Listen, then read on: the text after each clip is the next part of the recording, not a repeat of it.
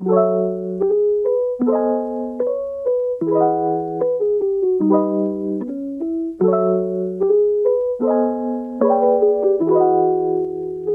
neue Folge Ohrkino steht an, Folge 4. Ich freue mich sehr, dass ihr wieder mit dabei seid. Wenn ihr Lust habt, dann abonniert gerne diesen Podcast und lasst auch gerne eine gute Bewertung auf dem Podcast-Portal eurer Wahl da. In Folge 4 haben wir mit Jürgen Dusel gesprochen. Jürgen Dusel ist der Bundesbeauftragte der Menschen mit Behinderungen.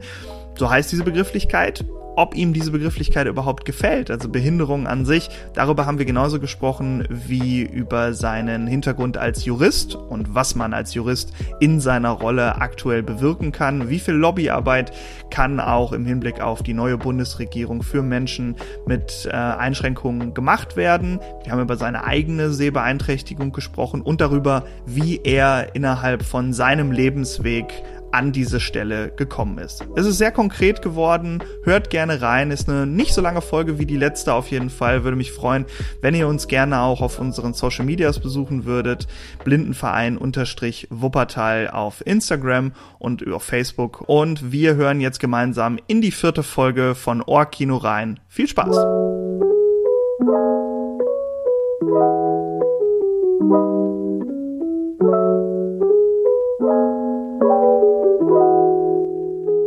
Ohrkino Folge 4 und wir freuen uns sehr, dass der Beauftragte der Bundesregierung für die Belange von Menschen mit Behinderungen sich Zeit genommen hat für uns. Jürgen Dusel, grüß Sie, hallo.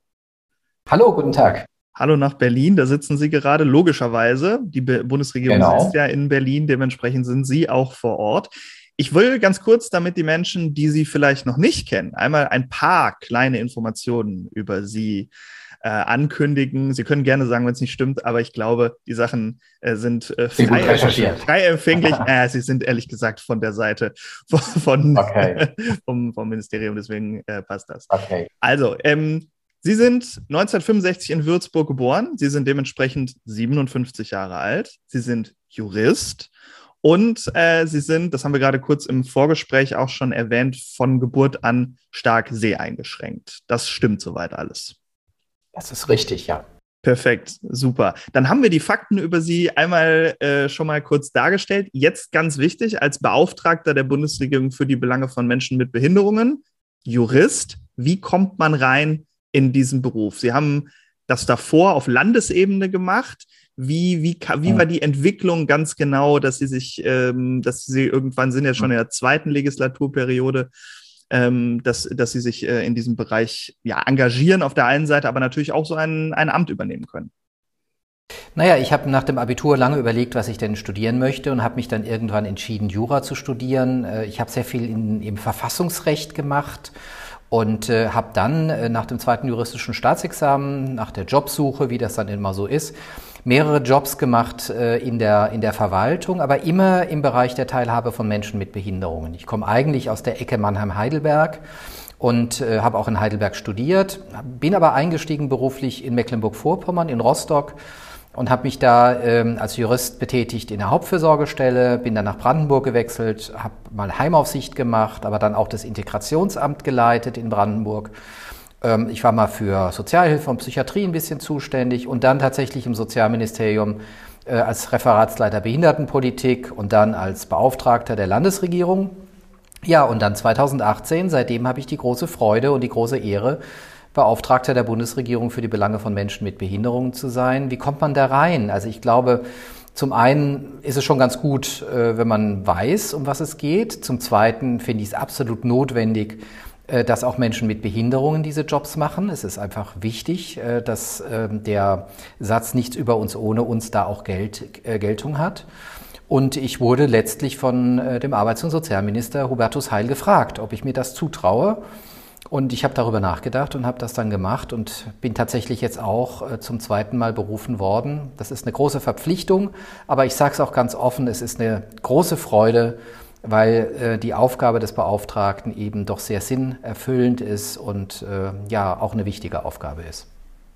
Will keine Wortklauberei äh, betreiben, aber Sie haben jetzt gerade in der Antwort von Menschen mit Behinderungen gesprochen.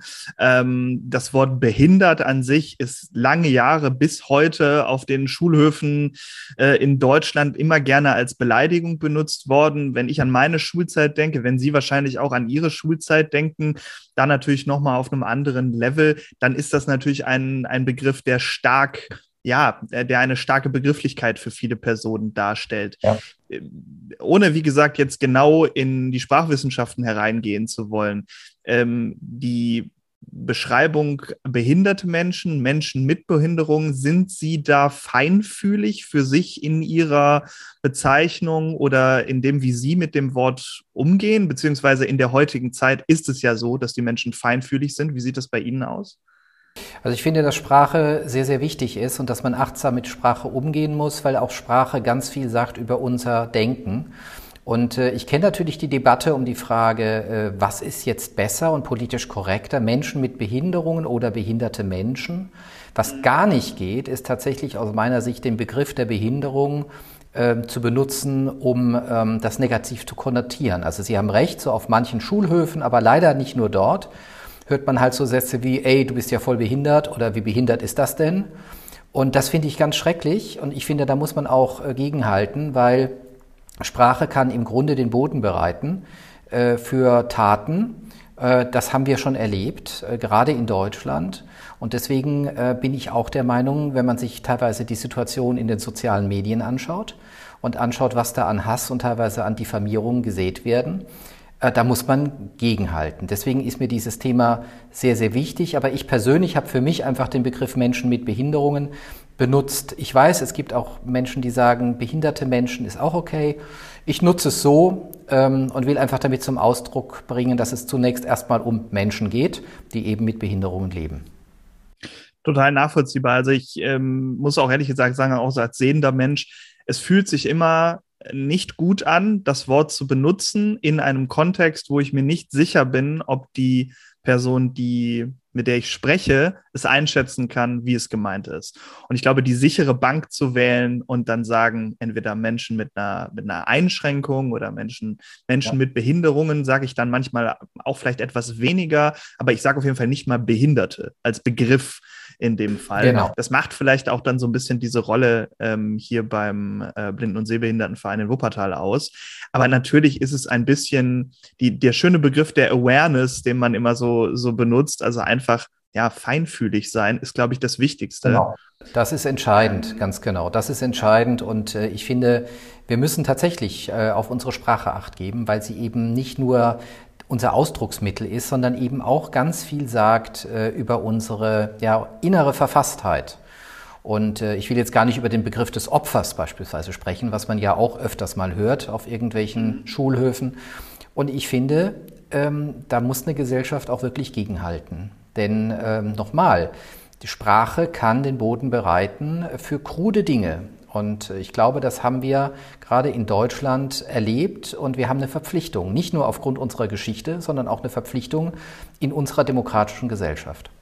Ich fand es gerade sehr interessant, als Sie erzählt haben, wie genau Ihr Lebenslauf war, dass Sie äh, als Jurist auch sehr viel im sozialen Bereich unterwegs war sind Sie mir nicht böse, aber das sind normalerweise zwei Sachen, die ich jetzt im ersten Moment nicht miteinander äh, verbinde. Wobei ich die Begrifflichkeit von Menschen, die in der Pflege arbeiten, die gerne sagen, da bin ich mit meinen Handlungen, die ich tätige, schon mit einem Bein im Knast. Da kommen die beiden ja. Sachen dann tatsächlich wieder zusammen, äh, weil sie einfach überfordert ja. sind und manche äh, Arbeiten erledigen müssen, die vielleicht eher Examinierte oder auch ähm, Ärzte übernehmen dürfen. Mhm. Aber das soll gar nicht das Thema sein. Viel interessanter finde ich, ja. wie, wie waren Sie ähm, oder wie, wie haben Sie, wie hat sich das angefühlt, in diesen beiden Welten unterwegs zu sein? Und vor allem, wie konnten Sie das beides miteinander verbinden? Also Ihre Fähigkeit als Jurist dort einzubringen, äh, wo es in allererster Linie um das Soziale, um den Menschen geht, wo, wobei es das ja in der Juristerei auch geht, aber natürlich auf einer anderen Ebene. Das ist genau der Punkt, aber ähm, ich glaube, es ist zum einen gar nicht schlecht, wenn man als Jurist weiß, wie Verwaltung tickt ähm, und tatsächlich dann auch identifizieren kann, wo sind eigentlich die Stellschrauben. Denn es geht ja nicht nur darum, irgendwelche Dinge zu fordern, sondern am Ende des Tages geht es ja darum, Dinge umzusetzen. Fordern ist relativ einfach, umsetzen, politische Mehrheiten zu organisieren, ist relativ schwierig. Und ich persönlich betrachte tatsächlich das Thema Menschen mit Behinderungen, auch meine Arbeit, sehr juristisch und will aber auch dazu sagen, dass ich lange überlegt habe, Musik zu studieren. Also ich sage ja nur, die kreativen Juristen sind die guten Juristen. Ähm, und der Satz, der mich da leitet, ist ganz einfach, nämlich Menschen mit Behinderungen sind Bürgerinnen und Bürger dieses Landes und sie haben genau die gleichen Rechte wie alle anderen Menschen auch. Und es ist Aufgabe des Staates eben nicht nur das zu setzen, also ein, ein Recht sozusagen aufzuschreiben, beispielsweise die UN-Behindertenrechtskonvention zu ratifizieren oder ein Behindertengleichstellungsgesetz zu erlassen, äh, sondern es ist vor allem Aufgabe des Staates dafür zu sorgen, dass diese gesetzten Rechte auf Teilhabe, die ja Versprechen sind, dabei zu sein, dass diese gesetzten Rechte bei den Menschen ankommen. Es ist Aufgabe des Staates also nicht nur abstrakt irgendwelche Rechte zu setzen, sondern dafür zu sorgen, dass man diese Rechte leben kann. Und das ist sehr juristisch. Es geht darum wirklich um Umsetzung von Grundrechten auf die freie Entfaltung der Persönlichkeit, auf Meinungsfreiheit, auf Recht auf Arbeit, auf Gesundheit und so weiter. Und das ist mein Ansatz und ich glaube fest daran, dass das Thema Inklusion im Grunde was Urdemokratisches ist. Und deswegen habe ich ja auch für meine Amtszeit, jetzt für die zweite, genau das gleiche Motto gewählt, nämlich Demokratie braucht Inklusion. Das heißt, wenn Sie das als Motto ausgegeben haben für beide Legislaturperioden, da stehen Sie hinter und dementsprechend ja. gibt es natürlich auch, ähm, wenn Sie gerade sagen, das muss, muss lebbar sein, diese Gesetze, die äh, erlassen werden, dann, dann lassen Sie uns da wirklich äh, auch mal konkret werden. Was sind denn ähm. Dinge, die sich innerhalb Ihrer Legislaturperiode natürlich in ihrem Bereich verändert haben, wo man sagen kann, da sind ja. wir einfach ein Stück weitergekommen. Da haben wir diese Mehrheiten geschaffen. Da ja. konnten wir nach vorne gehen für Menschen mit einer, mit einer Einschränkung, mit einer Behinderung. Genau. Also ich will einfach nur sagen, ganz kurz, weil mir das so wichtig ist, Demokratie braucht Inklusion, damit wirklich Demokratie auch Demokratie ist. Und wenn man jetzt äh, auf, auf die Amtszeit von 2018 äh, schaut, dann gab es tatsächlich zunächst wirklich was sehr, sehr Demokratisches, nämlich, dass es gelungen ist, die bestehenden Wahlrechtsausschlüsse für Menschen, die unter sogenannter Vollbetreuung standen, abzuschaffen. Wir hatten in Deutschland die Situation, dass 85.000 Menschen ungefähr, die äh, für alle Angelegenheiten eine Betreuerin oder einen Betreuer hatten an der Seite oder für Menschen, die Maßregelvollzug war, dass es pauschale Wahlrechtsausschlüsse ging. Also ein fundamentales Grundrecht, nämlich wählen zu können oder gewählt werden zu können, wurde diesen Menschen aberkannt. Und das ist gekippt worden. Das ist, hat sich verändert. Wir haben in der letzten Legislatur ziemlich viel gemacht zum Thema Einkommenssteuerrecht. Das ist auch eine Sache, die vielleicht nicht jeder auf dem Schirm hat. Aber es war tatsächlich so, dass im Einkommenssteuerrecht es Pauschbeträge gibt für Menschen mit Behinderungen. Und die wurden 1975 eingeführt und seitdem nie wieder angepasst. Das heißt, die Einkommenssteuerpauschbeträge wurden verdoppelt. Es kommt tatsächlich bei den Menschen an, die Einkommenssteuer zahlen. Äh, ein anderer Punkt, der mir sehr, sehr wichtig war, war das Thema der Assistenz im Krankenhaus. Also Menschen, die im Alltag auf Assistenz angewiesen sind, weil sie beispielsweise nicht mit Worten kommunizieren können oder weil sie trotzdem eine Unterstützung brauchen in anderen Bereichen. Die brauchen diese Assistenz natürlich auch, wenn sie geplant oder ungeplant ins Krankenhaus kommen. Also der Assistenzbedarf, der endet ja nicht an der Krankenhaustür. Aber es war bis vor wenigen Jahren oder bis vor zwei Jahren eigentlich nicht klar, wer übernimmt denn die Kosten dieser Assistenz. Und da gab es immer wieder das Gerangel zwischen der gesetzlichen Krankenversicherung und dem Sozialhilfeträger, die beide gesagt haben, ja, das ist ein Problem, aber es möge bitte immer der andere zahlen. Äh, und äh, diesen Konflikt haben wir tatsächlich dann auch eskaliert gesehen, bis eine Auseinandersetzung zwischen dem Gesundheitsministerium und dem Arbeits- und Sozialministerium. Und es ist tatsächlich gelungen, hier einen Kompromiss äh, zu äh, finden und tatsächlich einen Rechtsanspruch nun zu etablieren auf Assistenz im Krankenhaus. Es gibt noch weitere Punkte, die mir einfallen, aber ich will es jetzt auch nicht über, ähm, überziehen. Es ist tatsächlich eine Menge passiert, aber wir haben jetzt noch eine Menge vor in dieser Legislatur und der Koalitionsvertrag jetzt für die aktuelle Regierung, der stimmt mich da auch ganz hoffnungsfroh. Bevor wir auf den neuen Koalitionsvertrag eingehen, noch mal kurz auf das, was Sie gerade gesagt haben, Thema Kompromisse. Mehrheiten ja. finden für diverse Themen und für auch Themen, die äh, Menschen ähm, ansprechen, die eben mit einer äh, Beeinträchtigung äh, leben. Wie geht das? Also wie schafft man Mehrheiten? Das ist ja, das Wort ist immer so ein bisschen schlecht belegt, aber es geht dann auch um eine gewisse Lobby für ein Thema. Das ähm, muss man muss ja. man so sagen. Oder äh, ich ja. benutze nochmal diesen Anglizismus des, des Aware, der, der Awareness, dass man einfach es hinbekommt, dass Menschen ähm, die oder Parlamentarier, die ähm, vor Ort sind, äh, von dem Problem erstmal gehört haben, wahrscheinlich, Punkt eins. Und dann zweitens die Sachlage auch komplett verstehen und um im Endeffekt ja. abstimmen zu können. Wie sieht da ganz genau Ihre Handhabe aus? Was können Sie leisten vor Ort, um eben diese Awareness zu schaffen und dann auch Mehrheiten für diese Themen zu, zu bekommen?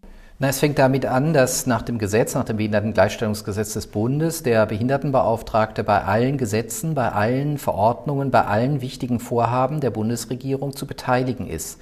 Das heißt, ich bin ja nicht alleine, ich habe tolle Kolleginnen und Kollegen, einen Arbeitsstab. Wir machen Juristenarbeit. Das heißt, wir kriegen ein Gesetz, beispielsweise einen Gesetzesentwurf auf den Tisch und schauen, ob dieser Gesetzesentwurf äh, die Situation von Menschen mit Behinderungen reflektiert. Und äh, dabei ist es erstmal wichtig, äh, wirklich klar zu kriegen, dass das im Grunde 95 Prozent der Gesetze wirklich sind. Also die sind auch für Menschen mit Behinderungen relevant, weil es geht ja um Menschen. Also Gesetze werden gemacht für Menschen, in dem Falle für Menschen mit Behinderungen.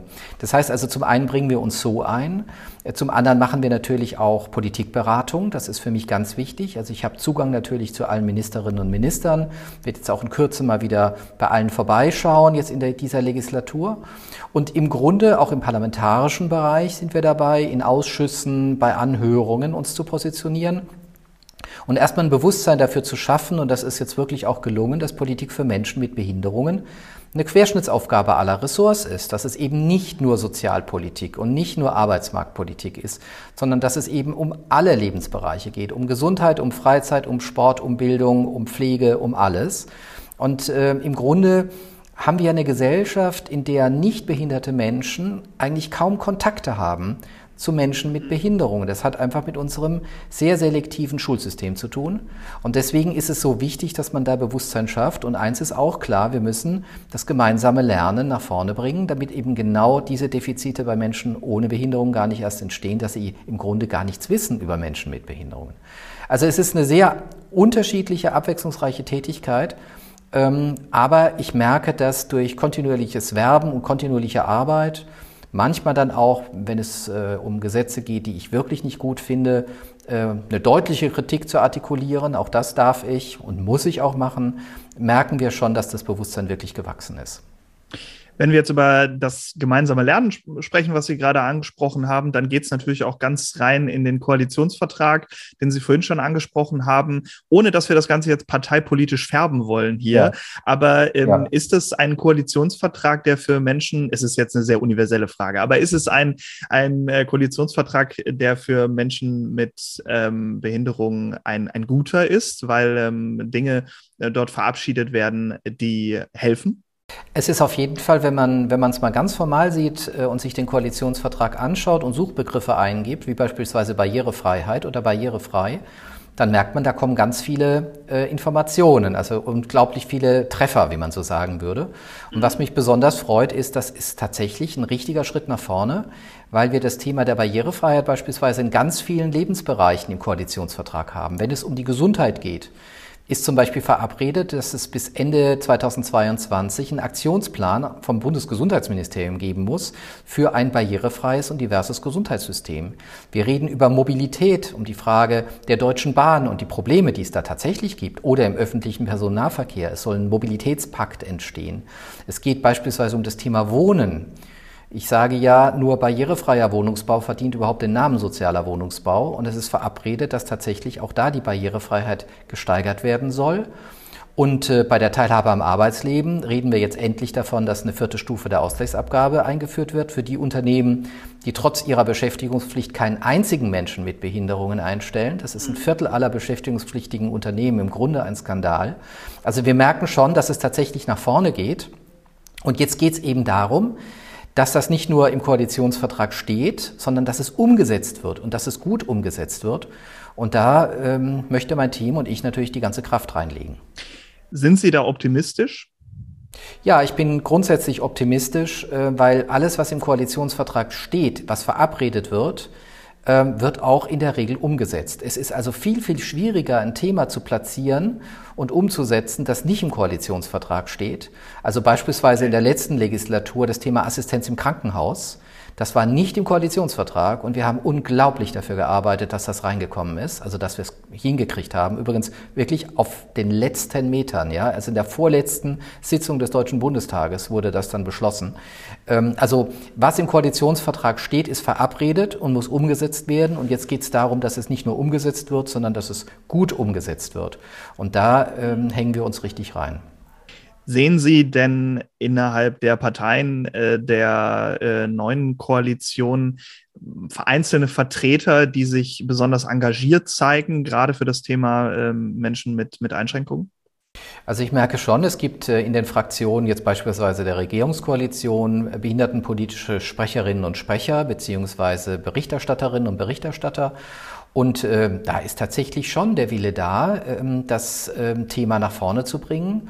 Und ich wünsche mir sozusagen, dass es nicht nur dann im sozialen Bereich diskutiert wird, also sehr stark im Arbeits- und Sozialausschuss, sondern dass äh, tatsächlich die Idee, dass Politik für Menschen mit Behinderungen in erster Linie Politik für Menschen ist und es käme ja keiner auf die Idee, die Politik für Menschen äh, zu reduzieren auf reine Sozialpolitik, sondern eben in allen Bereichen. Also wenn es ums Wohnen geht, wenn es um die Freizeit geht, äh, wenn es um die Mobilität geht, wenn es um die Pflege geht, wenn es um die Gesundheit geht, dass das sozusagen noch in den anderen Ausschüssen ein bisschen präsenter wird.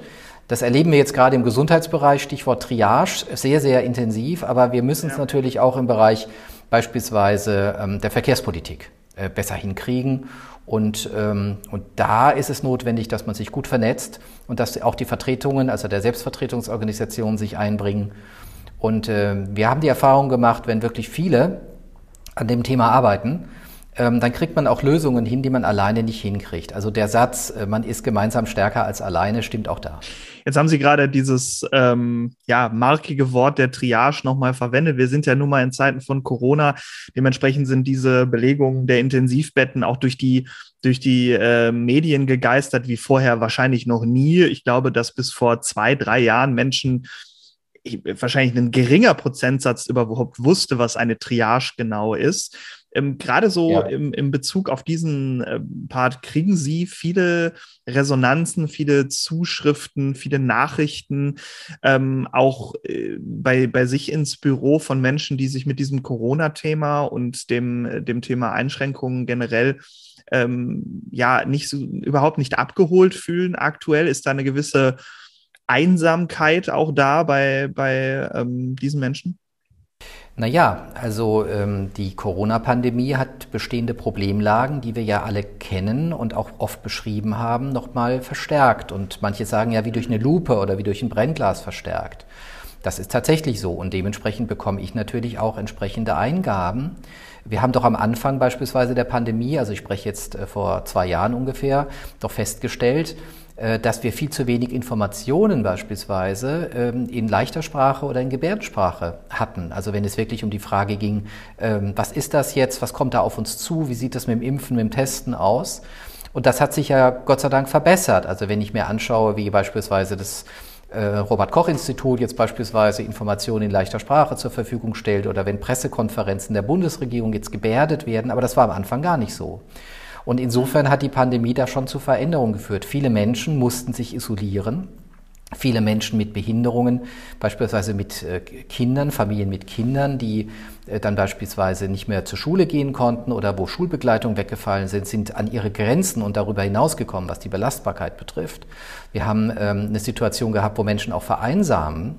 Und all das ist einhergegangen mit einer, finde ich, einer, einer Verschiebung auch der, der Diskussion, also in, in der Gesellschaft. Wir haben festgestellt, dass der Ton einfach rauer geworden ist. Wir haben festgestellt, dass äh, auf der einen Seite sich Menschen isolieren, weil sie furchtbar Angst haben, zu Recht sich zu infizieren, als wir noch keine, ähm, keine ähm, Möglichkeiten dann des Impfen hatten.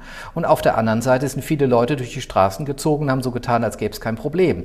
Also das war schon schwierig. Und mir ist wichtig, dass die Entscheidungen, die jetzt getroffen werden in der Pandemie, und wir sind ja noch nicht ganz durch, dass diese Entscheidungen tatsächlich inklusiv ähm, getroffen werden. Dass wir also jetzt nicht, wenn die Pandemie irgendwann mal sich verändert und wir in so eine Art von Normalzustand zurückkommen, dass wir dann zum Business as usual zurückkommen, sondern dass wir die positiven Entwicklungen, die wir gehabt haben, äh, tatsächlich dann auch äh, fortsetzen. Und dazu gehört auch, dass klar ist, äh, dass Solidarität keine Einbahnstraße ist, also Stichwort Teilhabe am Arbeitsleben. Ähm, der Bundestag hat bislang in einem ja, ähm, ungekannten Ausmaß Geld in die Hand genommen, ganz zu Recht, um Firmen und Unternehmen zu unterstützen, ähm, nämlich durch die Krise zu kommen und nicht pleite zu gehen. Und äh, ich erwarte im Gegenzug natürlich, dass diese Unternehmen diese Solidarität zurückgeben und auch Menschen mit Behinderungen dann einstellen, also ihre Beschäftigungspflicht erfüllen. Ähm, Solidarität ist keine Einbahnstraße, um es deutlich zu sagen. Und wir werden dafür sorgen, jetzt auch mit der Erhöhung der Ausgleichsabgabe, dass sich tatsächlich da was tut. Es ist nämlich aus meiner Sicht absolut notwendig, weil gerade auch Menschen mit Behinderungen in der Pandemie äh, oftmals ihre Jobs verloren haben. Und wir müssen sicherstellen, dass sie von dem Aufschwung, der jetzt kommt, von, dem, von den Einstellungswellen, die wieder kommen, im gleichen Maße partizipieren. Und es darf eben nicht so sein wie immer, dass erstmal alle eingestellt werden, die keine Behinderung haben. Und wenn dann sozusagen noch was äh, frei ist, dann werden Menschen mit Behinderung eingestellt. Das ist diskriminierend, das geht nicht und das müssen wir äh, verhindern.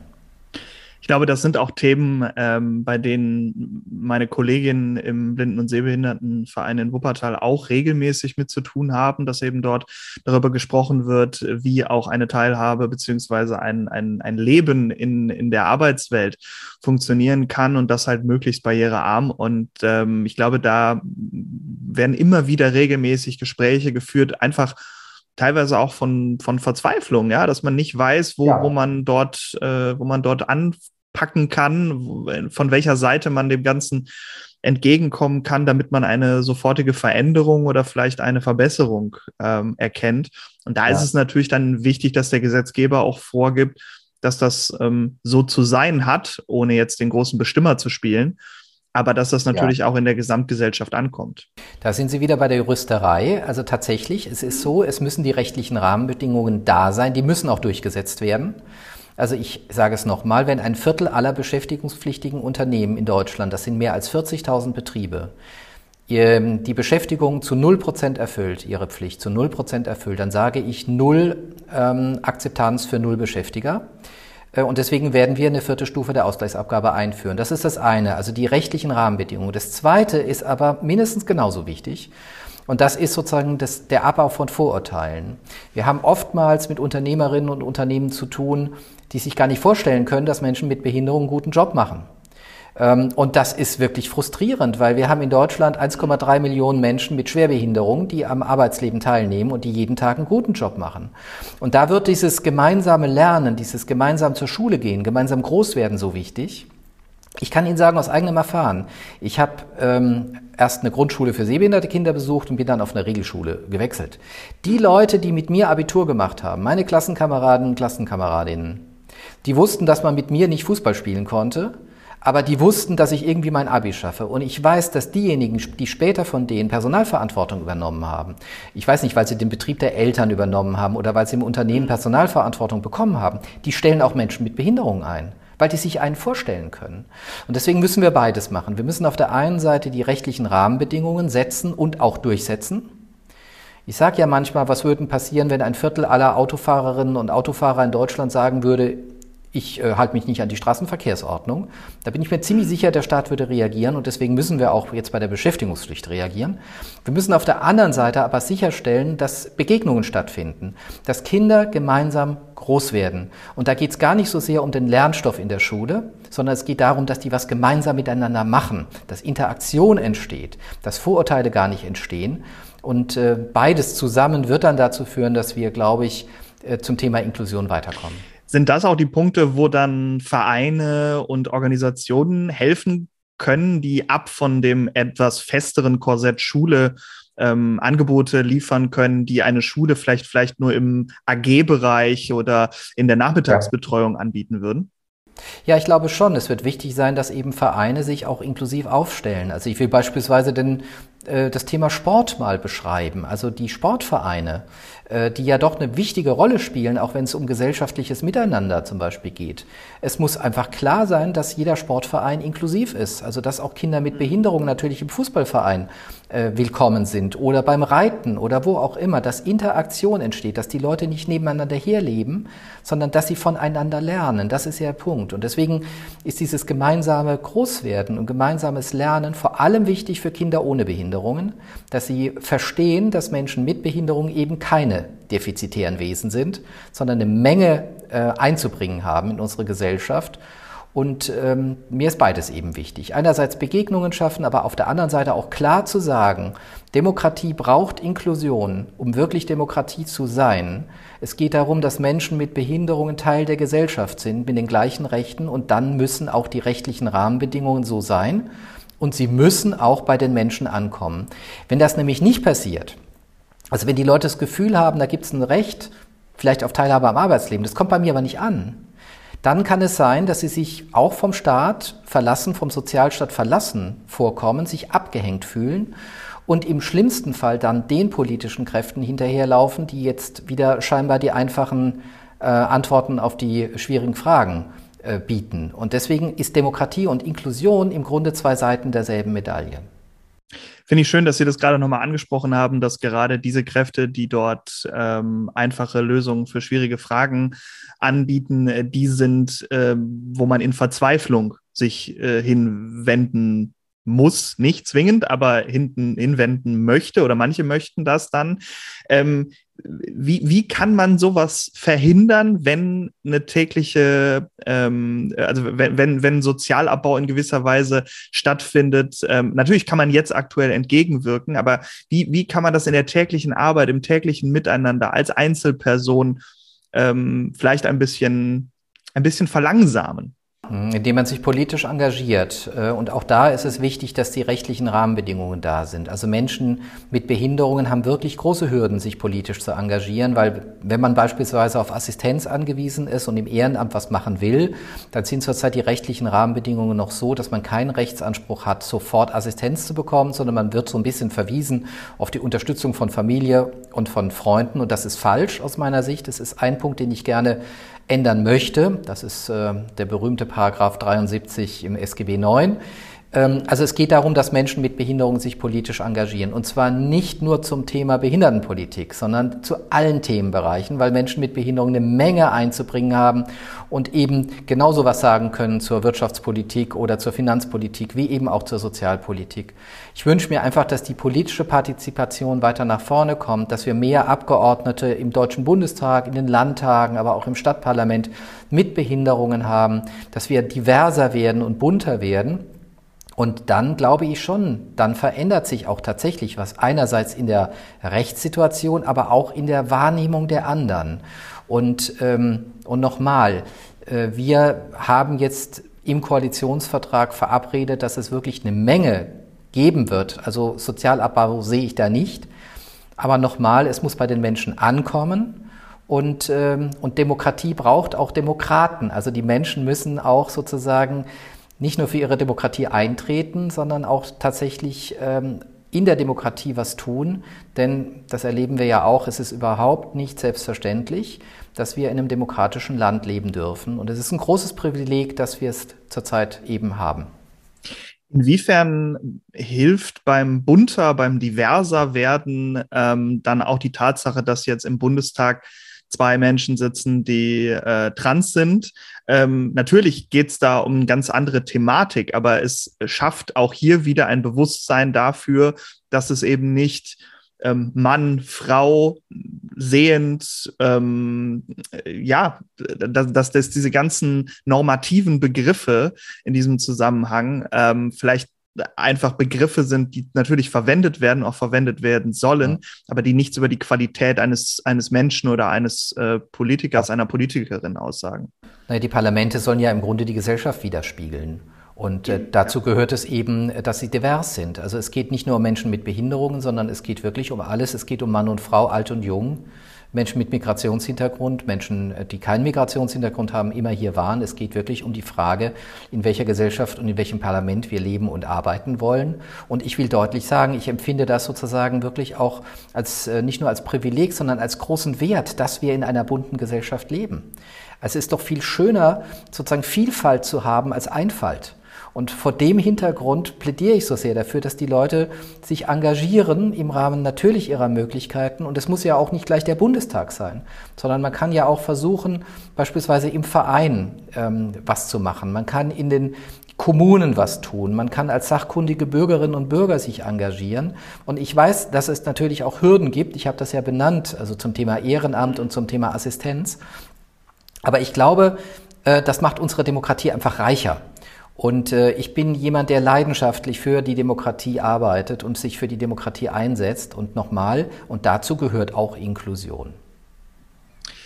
Ich glaube, wir haben einen super Eindruck äh, von, von Ihnen bekommen als Mensch und mit Ihren Haltungen und Einstellungen äh, nicht nur Menschen äh, mit Beeinträchtigungen gegenüber, sondern auch generell der Gesellschaft gegenüber. Ähm, wie sehen Sie denn die Arbeit von, ähm, das ist jetzt ein bisschen selbstreferenziell, aber Sie werden das sicherlich verstehen, Arbeit von äh, Blinden- und Sehbehindertenvereinen, die es ja in ganz Deutschland gibt?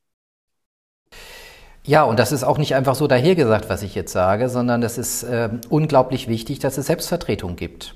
Ähm, denn dieser Satz Nothing about us without us, nichts über uns ohne uns, äh, hat Geltung und Menschen mit Behinderungen, jetzt beispielsweise mit Sehbehinderung, ich gehöre auch zu denen, die schwerbehindertenrechtlich blind sind, ähm, ähm, sind Expertinnen und Experten in eigener Sache und wissen im Grunde am allerbesten, was sie brauchen und brauchen sich auch nicht von anderen sagen zu lassen, was sie brauchen, was sie nicht brauchen. Also Stichwort ähm, Assistenz, Hilfsmittel, äh, das Thema der politischen Partizipation und so weiter.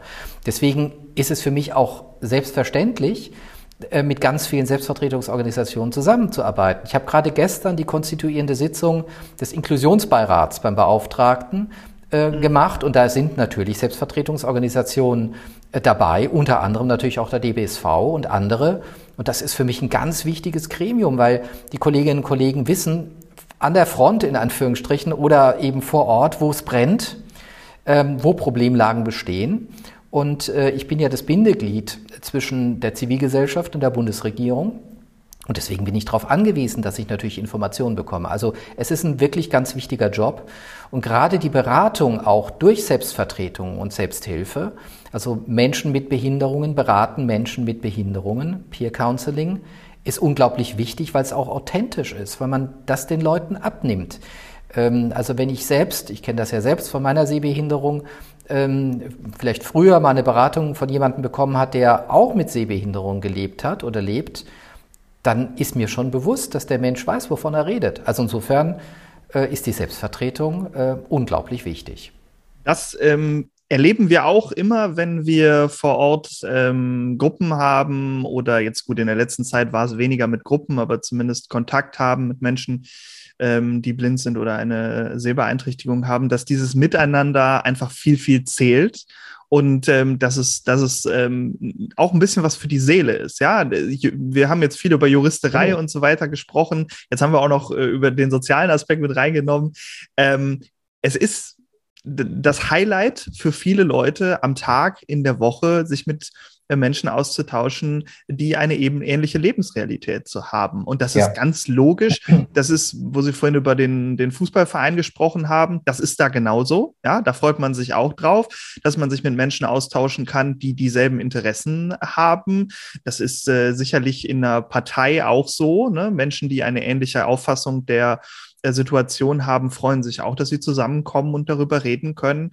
Und ähm, dann ist es ganz klar, dass das bei Menschen, ähm, die blind sind oder eine Sehbeeinträchtigung haben, genauso okay. funktioniert, ja. Mich hat Regine Hildebrand sehr stark geprägt. Ich habe ja lange in Brandenburg gearbeitet und Regine Hildebrand hat am Ende ihres Lebens gesagt, Kinder, bedenkt bei allem, was ihr tut, das Wichtigste ist eigentlich das Miteinander. Und das ist tatsächlich so. Und das geht auch dann über den Job hinaus. Also ich habe natürlich sehr viel zu tun und das sind nicht nur 40 Stunden die Woche. Ähm, mhm. Und ich will auch gar nicht jammern, weil es unglaublich erfüllend ist, aber natürlich braucht es auch noch andere Formate. Und das Miteinander was machen, also äh, gemeinsam, auch mit Freunden, ähm, was unternehmen, das ist doch im Grunde das, was unser Leben ausmacht, neben der Arbeit.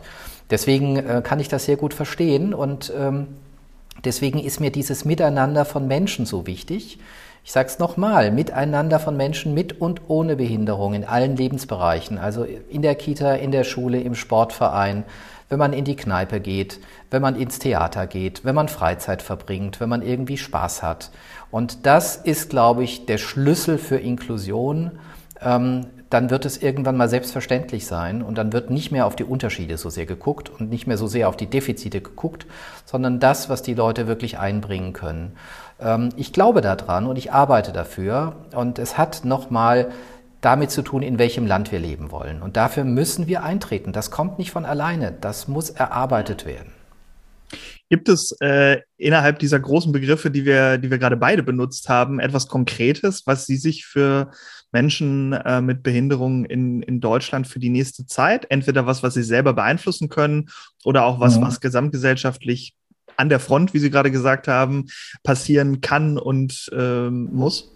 Ja, und Sie werden wahrscheinlich ein bisschen schmunzeln, weil ich das mit dem Begriff der Barrierefreiheit nochmal begreife, also nochmal beschreiben werde, weil das wird ja immer so oft gemacht. Ich möchte, dass wir private Anbieter von Produkten und Dienstleistungen, die für die Allgemeinheit bestimmt sind, zur Barrierefreiheit verpflichten. Und das steht auch im Koalitionsvertrag drin. Also ist auch ein sensationeller Fortschritt. Im Koalitionsvertrag steht drin, wir wollen barrierefreier werden, auch im privaten Bereich.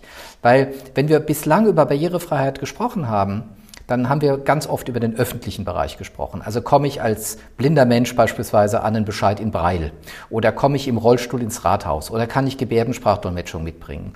Jetzt ist es ja so, man geht ja manchmal wirklich ins Rathaus, das soll ja ab und zu mal vorkommen oder in eine Behörde, aber man geht doch viel häufiger ins Theater, ins Kino, in die Kneipe, man nutzt doch viel häufiger das Internet und Sie wissen doch als, oder die Zuhörerinnen und Zuhörer wissen doch als blinde Menschen, wenn ich auf eine Homepage komme, die nicht barrierefrei ist, dann surfe ich ins Leere. Und dass wir da weiterkommen, das ist mir wichtig. Ähm, und zwar vor dem Hintergrund, dass uns bewusst wird, dass Barrierefreiheit neben dieser sozialen Dimension, die wir natürlich beschreiben, eigentlich ein Qualitätsstandard ist für ein modernes Land. Ich versuche das wirklich so zu diskutieren, auch in der Politik, dass Barrierefreiheit unser Land moderner macht. Dass es cool ist, in einem Land zu leben, das möglichst keine Barrieren hat. Und dass alle diejenigen, die zurzeit etwas auf den Markt bringen, ein Gebäude bauen, einen Zug in Bewegung setzen, ähm, vielleicht eine Internetplattform kreieren, und die machen das nicht barrierefrei, also sie machen es mit Barrieren, die sind unprofessionell. Es macht keinen Sinn, beispielsweise Wohnungen zu bauen in Deutschland, die Barrieren beinhalten. Was soll der Unfug? Wir wollen modern bauen, wir wollen nachhaltig bauen, wir wollen ökologisch bauen und wir wollen natürlich barrierefrei bauen. Warum sollen wir denn Barrieren bauen? Dass wir wirklich verstehen, dass Barrierefreiheit ein Qualitätsstandard für ein innovatives Land ist. Und deswegen ist mir das Thema Mobilität so wichtig weil da haben wir unglaubliche Defizite. Also wenn ich beispielsweise an die Frage äh, denke, wie kommen Menschen mit Sehbehinderung oder Menschen, die im Rollstuhl sind, mit der Deutschen Bahn von A und B, von A nach B, wie sieht's im ÖPNV aus, äh, wie sieht's beim Wohnen aus? Viele Leute leben in Einrichtungen, würden da gerne rausgehen, finden aber keinen bezahlbaren und barrierefreien Wohnraum. Wie ist es im Gesundheitssystem? Wir haben wirklich ein Qualitätsproblem in Deutschland im Gesundheitssystem, weil Menschen mit Behinderungen eben nicht ihren Arzt oder ihre Ärztin frei wählen können, weil die allermeisten ähm, Arztpraxen nicht barrierefrei sind. Und es gibt weitere Punkte, die wir jetzt in dieser Legislatur angehen wollen. Ähm, und wir werden uns wirklich da reinhängen und hoffen, dass wir ähnlich erfolgreich sind wie in der letzten.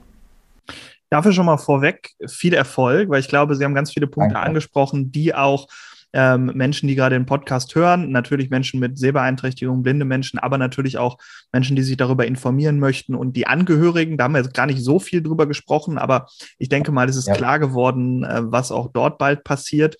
Wir haben, und das soll dann auch der Abschluss sein äh, von unserem Podcast, eine kleine Rubrik. Das frage ich jeden und würde das auch sehr gerne Sie fragen, weil ich das immer sehr schön finde, zum Abschluss dann nochmal zu hören ähm, und, und ein bisschen die Kreativität anzuregen äh, für den restlichen Tag, den Sie ja noch vor sich haben als Arbeitstag.